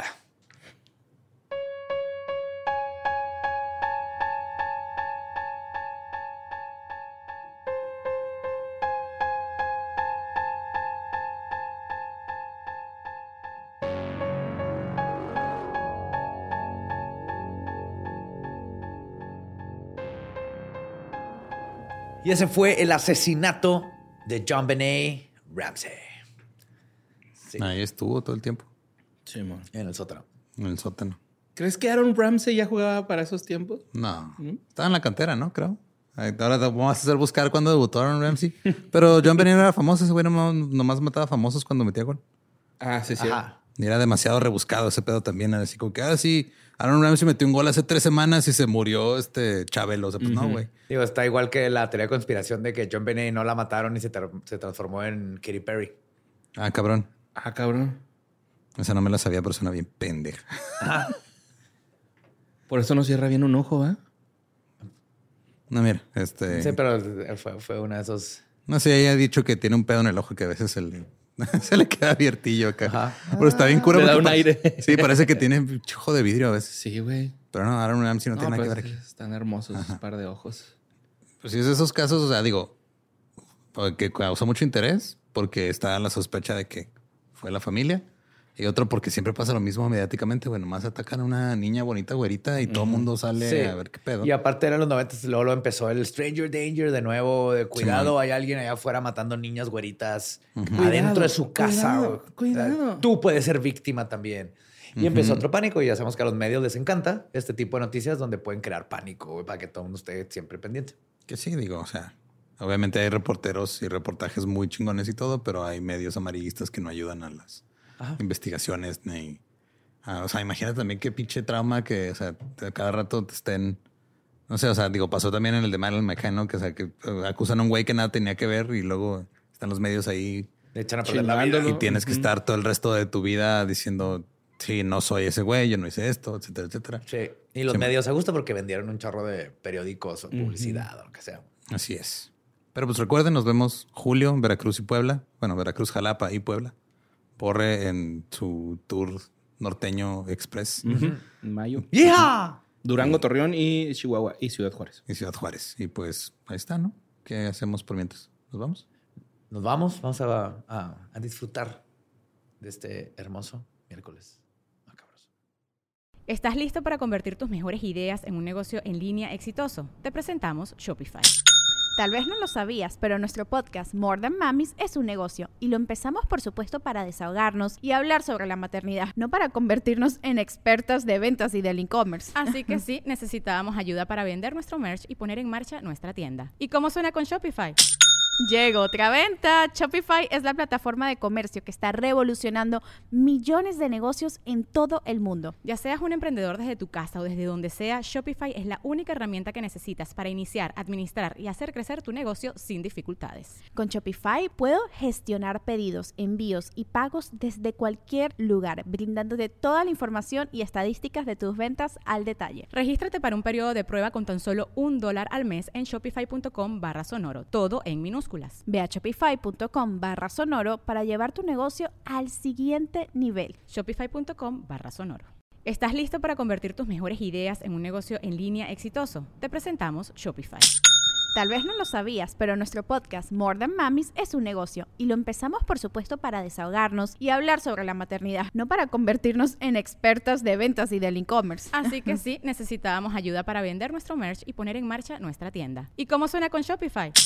Llegó otra venta. Shopify es la plataforma de comercio que está revolucionando millones de negocios en todo el mundo. Ya seas un emprendedor desde tu casa o desde donde sea, Shopify es la única herramienta que necesitas para iniciar, administrar y hacer crecer tu negocio sin dificultades. Con Shopify puedo gestionar pedidos, envíos y pagos desde cualquier lugar, brindándote toda la información y estadísticas de tus ventas al detalle. Regístrate para un periodo de prueba con tan solo un dólar al mes en shopify.com barra sonoro, todo en minúsculas. Ve a shopify.com barra sonoro para llevar tu negocio al siguiente nivel. Shopify.com barra sonoro. Es año de jugar la trivia legendaria. ¿Crees que sabes más que Borre? ¿Crees que sabes más que Lolo? Prueba, prueba, prueba tus habilidades con la nueva trivia, trivia, trivia legendaria de leyendas legendarias. Disponible en Amazon.